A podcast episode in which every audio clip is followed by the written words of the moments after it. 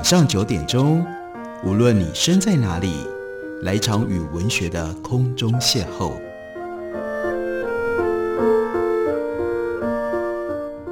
杨照谈书，邀您一同遨游文学世界，认识古今中外的经典之作。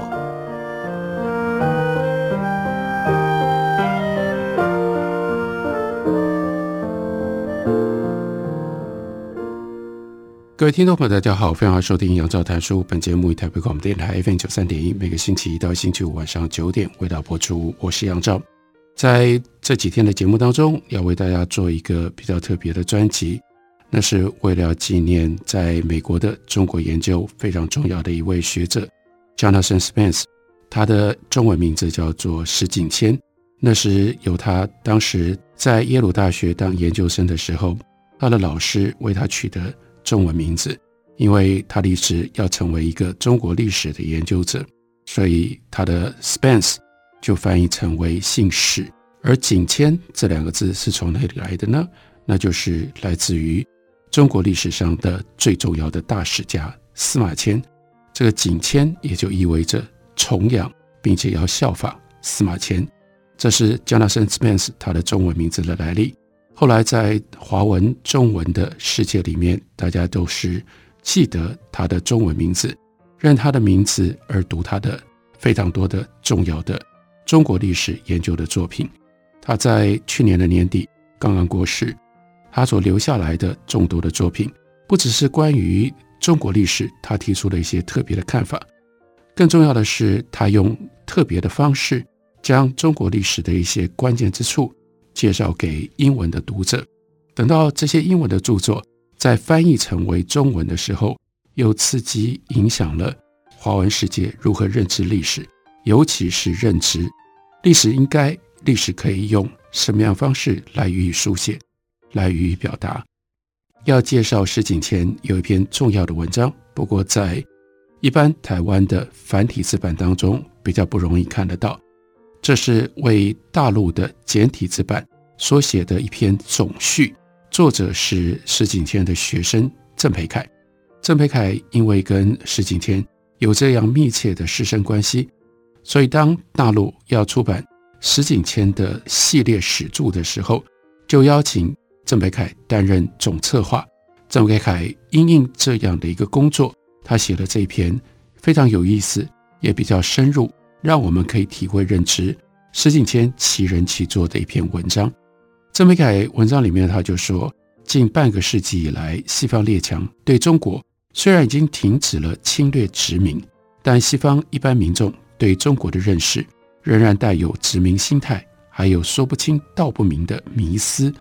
三分猎奇，三分轻蔑，三分怜悯，还有一分那是非我族类的敌意。想到中国的山河广袤、人口众多、历史悠久，心目当中浮现的图景似幻似真，好像乘坐荒野打猎的远古吉普，手持着望远镜，驰骋过山林丛莽，观看熊皮虎豹、狮子大象、猿猴猩猩、斑马羚羊，倏忽群兽遍野，狼奔赤兔，倏忽蒿草无垠，万籁俱寂。中国对他们来说，好像一个万花筒，什么都有，什么样花样组合都变得出来。中国历史像在变魔术一样，可以把一切想象变成真实，又可以把一切的真实变成幻象。中国文化传统玄之又玄，阴阳变化，万象归一，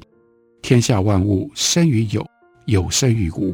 变是不变，不变是变。不要说听的人越听越糊涂，讲的人也越讲越糊涂。于是，中国也就假作真实，真亦假，神龙见首不见尾了。其实，欧美真想了解中国历史文化，也有不少西文的学术书籍可以供阅读，从孔子到毛泽东都有所论述，而且大体上都提供了史实正确的知识。读者对中国近代有兴趣，也可以从各类学术专著还有教材，知道一些翻云覆雨的历史大人物。得知鸦片战争肇始，列强对中国领土资源的觊觎和蚕食；得知中国从几千年的帝制转变成为民国政体，得知军阀混战，还有日本军列，得知国共内战和共产党的胜利，耐下心来读一点思想史和社会经济史，还能够知道耶稣会传教给中国带来了一些科学新知，早期中西文化接触给西方启蒙运动提供滋养，清代思想统治影响了学术变化，明清以来人口的流动还有增长的情况，美洲白银还有农作物传入，改变了中国经济的结构，甚至会发现。原来有这么许多学术专注讨论中国近代历史事件，还有特定的人物，探讨传统社会生产以及伦理关系的解体，研究政体改变以及城乡结构的变化，还有西潮如何冲击文化传统、思维逻辑、教育制度等等。不过这些是学术著作，对一般读者而言，这种著作太深奥。那另外有一些是教科书。教科书又太枯燥，有那么多的人名、地名、事端争论，令人越看越纷乱，满脑子都变成了浆糊。实在不懂为什么中华帝国会反对通商，会反对自由贸易，反对门户开放。不懂为什么一向讲究礼义和平的老百姓，会突然之间变成了革命群众。不懂中国人民到底在想什么，好像越知道许多的人物跟事件，就越加的糊涂，有如。雾里看花，不过幸而在这样的一个背景上，郑培凯要突出的是，这几十年欧美出了一位研究中国史的奇才，Jonathan Spence 石景谦。他最大的贡献就是以优美流畅的文笔，把中国近代错综复杂的人物跟史事，通过严谨的历史考证，参照专家的钻研成果，以说故事的传统历史方法娓娓道来，让西方读者。拨开云雾见青天，对中国的历史有了感觉。石景谦这个华文名字是他在耶鲁大学研读历史学博士学位期间，一位中国史学的前辈房兆瀛给他取的，寓意明显，期望也很高。学历史就要敬仰司马迁，以司马迁作为楷模。司马迁的史记材料丰富，考辨严谨，叙事清楚，条理分明。文笔生动，就天人之际通古今之变成一家之言。石景谦是现代的史家，不像司马迁出生于史补巫祝这样的传统，有着就天人之际的使命。不过，石景谦研究晚明以至于当代的中国历史，他的叙事方法跟文体却遵循着《史记》的精神，的确当得起是通古今之变成一家之言的赞誉。石景谦他的第一部著作叫做中文翻译成为《曹寅与康熙》。从这本书开始，他就结合档案史料和研究曹雪芹先世的各类文史资料，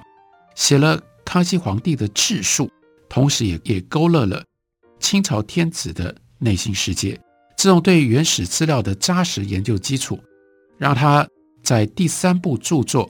那就直接叫做《康熙》。这是一本非常非常奇特的著作，他把自己化身成为康熙，以第一人称的叙事方法，发挥历史想象，充分展现康熙大帝的喜怒哀乐，让西方读者看到一个有血有肉的中国皇帝。书写康熙，把一切客观历史材料转变成为一个自传性的自述性的文体，必须要从天子的角度来看天下，这中间。就涉及了各种各样的大小事，以宏观的视野，高屋建瓴，为大清帝国的长治久安来着想。如此，表面上写的是假托的康熙自传，实际上却必须要考虑中华帝国的方方面面，从统治天下的全向角度来呈现中华帝国的全貌。这两本书《曹寅与康熙》以及《康熙》，都是石景天当年。他在年轻的时候来到台湾，他把自己关到当时还在雾峰，没有搬到台北的故宫博物院，在故宫博物院耗费了很多很多的时间去查考、去阅读、去整理清宫档案。他是从这种档案非常扎实的研究背景跟基础出身，他才能够写出这样的书。那夹在。曹寅与康熙跟康熙两本书中间，另外有这本书是《To Change China》，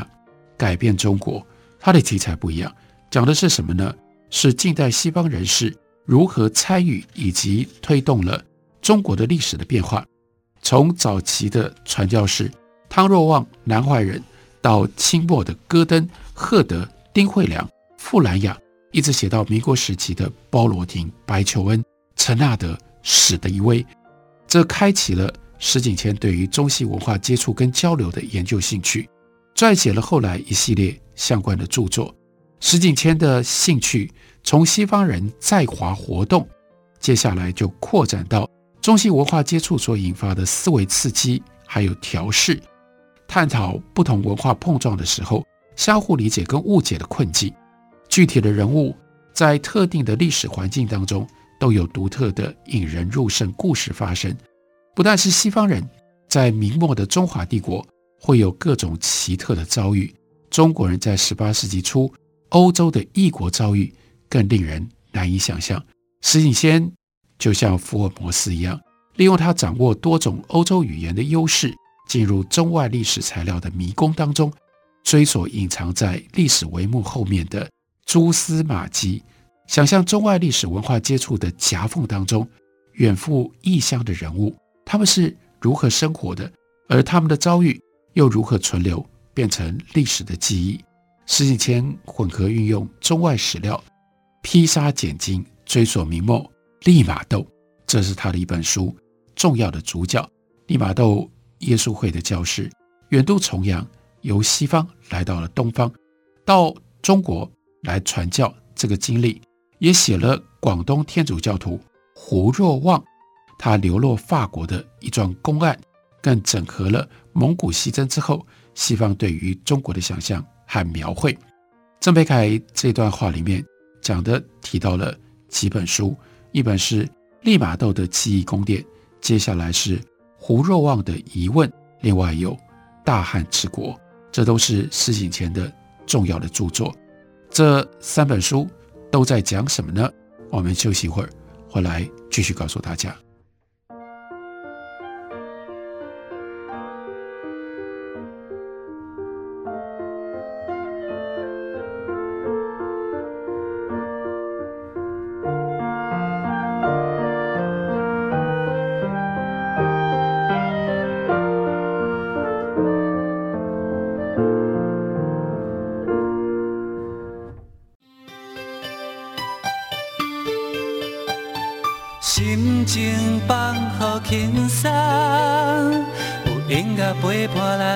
一天，用心关怀身边的人，伫咧九三点一个台北广播电台。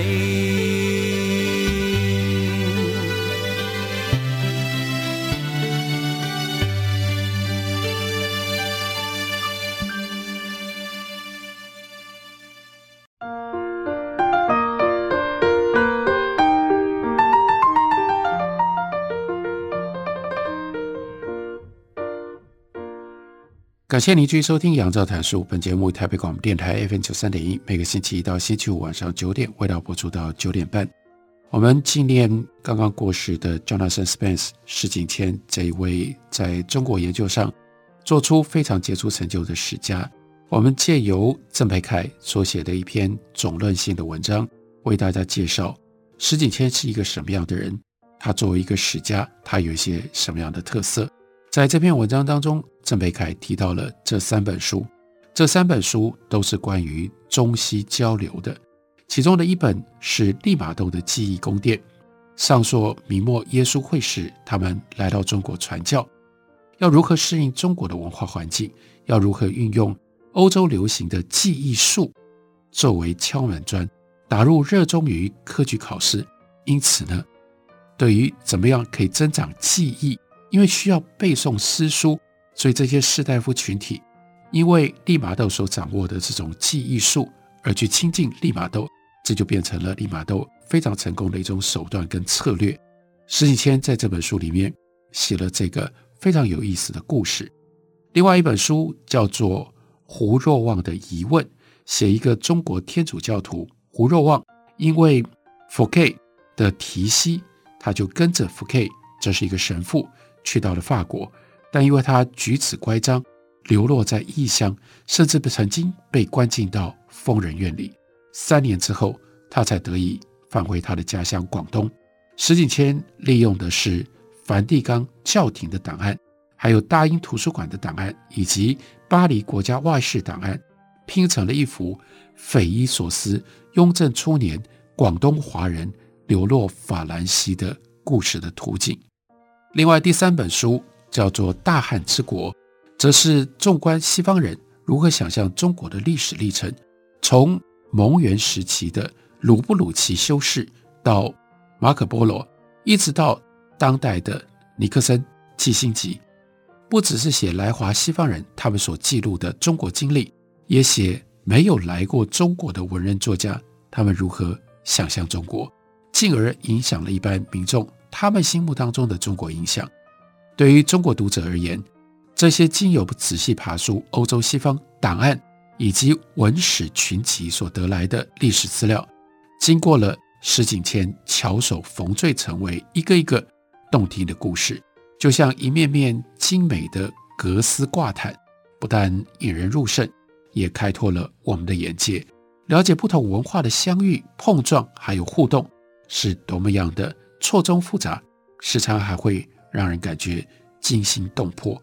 比小说的虚构更加的离奇。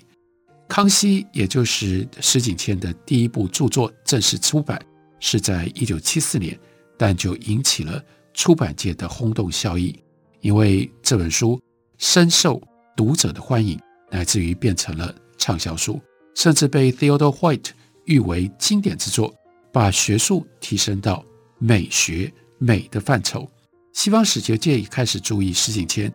他书写历史的修辞策略。称赞他有特别的文体，他剪裁史料别具慧心，从来不大张旗鼓宣扬新的理论架构。但是呢，石景谦在不经意处，以他生动的故事叙述，展现了历史人物跟事件能够带给我们的历史文化思考。接着，石景谦在一九七八年写了他的第四部著作，叫做《The Death of a Woman 王》，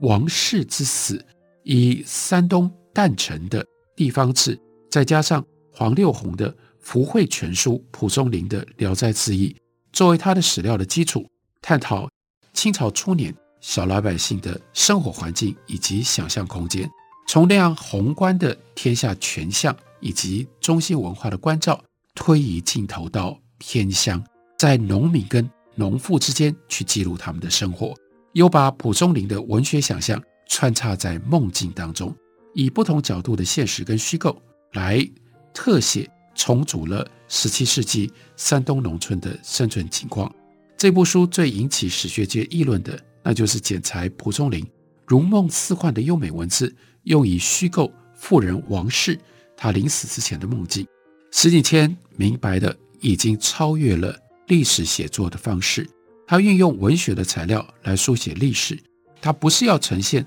实际发生的史实，这并不是富人王室的姓氏，但是却可以引发读者想象，在清朝初年的山东，在历史意识触及当时历史环境的可能情况。书写历史最重要的是要依靠史料，要依靠文献证据。如果文献未曾明确提供材料，到底可不可以应用想象去重新构筑历史的场景呢？这就是现代历史书写。最为蹊跷、最为暧昧的领域，也是后现代史学不断质疑以及解构的关键。他们不但质疑史料经常不足，或者形成的是一批断烂草报，缺失的比留存的材料可能还要更多，不足以反映历史的实况，更令人质疑所有历史材料的可信度。例如说，Hayden White 这样的历史哲学论者，就在他的《Meta History》这本书里面提到。所有的史料，包括第一手材料跟档案，都是具体的个人记录下来的。一牵涉到具体的人，就一定有他的主观，有他的思想情感的倾向，就不可避免有人的历史局限，就不可能完全科学客观，做到巨细名义去记录牵涉到人跟事的复杂情况，而不掺入运用修辞逻辑的历史想象。黑登坏进而指出，历史写作跟文学写作并没有根本的差别，都是运用文字，并且一定是通过想象修辞的手段，跟不同倾向的书写策略来虚构出一个文本。这种推演到极端的主观书写论，有它理论上的根据，跟辩难雄辩上的目标，很难我们就直接把它放到一边，斥之为无稽。但毕竟这是故意扭曲了文学创作跟历史求真求实的基本意图，这两者之间的差异。值得在这里提出的是，石景天的著作不能够被归入后现代主观虚构历史书写之中。因为他写每一本书都恪遵传统史学严格的规律，尽量使用存世的史料，上穷碧落下黄泉，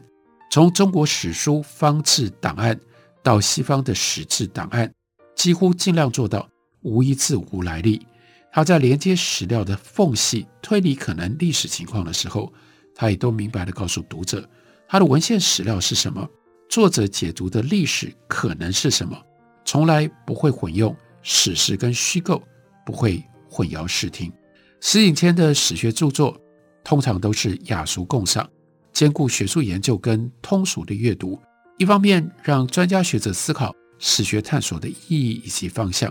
另外一方面又让一般读者可以深入理解中国近代的历史，特别是中国人生存的时代环境以及生命意义的追寻。接着又要介绍石景谦写过的另外一本书。书名叫做《天安门》（The Gate of Heavenly Peace），副标题是《The Chinese and Their Revolution, 1895 to 1980》，中国人及其革命（一八九五到一九八零）。另外一本书是《追寻现代中国》。这两本书最能够显示石景谦史事的通达以及文笔的流畅，能够不偏不倚就事论事。却又充满了历史的同情和了解，让西方的读者可以理解中国是一个实实在在的地方。即使难以认同中国历史的发展，也看到了生活，还有奋斗其中的历史的人物。这些都是有血有肉，都是有感情的人。他们都在特定的暗淡历史环境当中，奋勇追寻茫茫前途当中的一丝光芒。天安门。着眼于中国近百年文化人跟文学家的处境，环绕着这几个核心人物：康有为、鲁迅、丁玲，他们周遭的师生亲友，旁基所处的历史环境还有文化空间，写他们的追求、他们的挫折、他们的困境、他们的期盼。追寻现代中国是用教科书转述通史的形式，这本书是真的是一本教科书，但是。是好看的教科书，它的范围是从明代一直到当代中国的政治经济变化，从晚明的繁华到清兵入关，从康乾、康熙、乾隆那样的一种盛世，到晚清的颓败，从鸦片战争到康有为、梁启超、康梁变法，从五四运动到共产党执政，从一九五七年的大跃进一直讲到改革开放。同时，他也没有忘记要提及曹雪芹的《红楼梦》，这是重要的文学经典。他也提到了五四时期的蔡元培、陈独秀、胡适、鲁迅等人，指出文化变迁的长远的影响。这两本书《天安门》以及《追寻现代中国》，他历史著作的书写方式是传统史学呈现历史全像的主流写法。出版了之后，都在欧美图书市场。成为历史畅销书，并且从一九九零年以来成为西方大学中国史课程的通用教科书，影响了好几代的大学生以及文化人。接着，施景谦又出版了《太平天国》《雍正王朝之大义觉迷》以及《前朝梦忆》。每一本书问世都能够生动活泼地呈现中国的历史经验，掀起畅销热潮，使西方读者对于中国近代。历史变化的认识更加的深入，更加深了对于中国历史文化的同情。石景谦的历史著作如此畅销，受到广大读者的喜爱，当然也就会遭受一些传统学究型历史学家的讽刺，说他是说故事的史学家，不曾好守穷经，在故纸堆里考据出前人未见的史实，而且他的视野过分宽广，也未曾穷毕生之力专注于某一桩历史事件，成为特定历史题材的权威专家。有一些以社会科学方法自诩的社会经济史学者认为，石景谦著述虽然多，但没有理论架构，对于历史研究的科学性毫无贡献，又不以社会科学放之四海而皆准的普适性作为依据，不曾努力地把中国历史文化研究纳入普适性的社会科学，充其量只是引起西方对于中国历史文化的兴趣。这些批评。郑培凯认为，我也同意，其实都是皮相之论，以狭隘的学术观点、本位主义的专业立场，排斥了历史学的基本人文精神，还有开发多元的普世关怀。这是透过郑培凯的文章为大家介绍石景谦这位重要的史学家。虽然他离开了人世，但他所留下的这些著作，面对一般读者。所写的这些精彩的通论之作，一直到今天，都值得我们不只是关心、想要认识中国的时候应该要阅读，包括我们要思考历史本身，以及如何认识历史、如何呈现历史。石景谦都是非常精彩、非常棒的一个作者，也是我们在史学的这条路上非常重要的老师。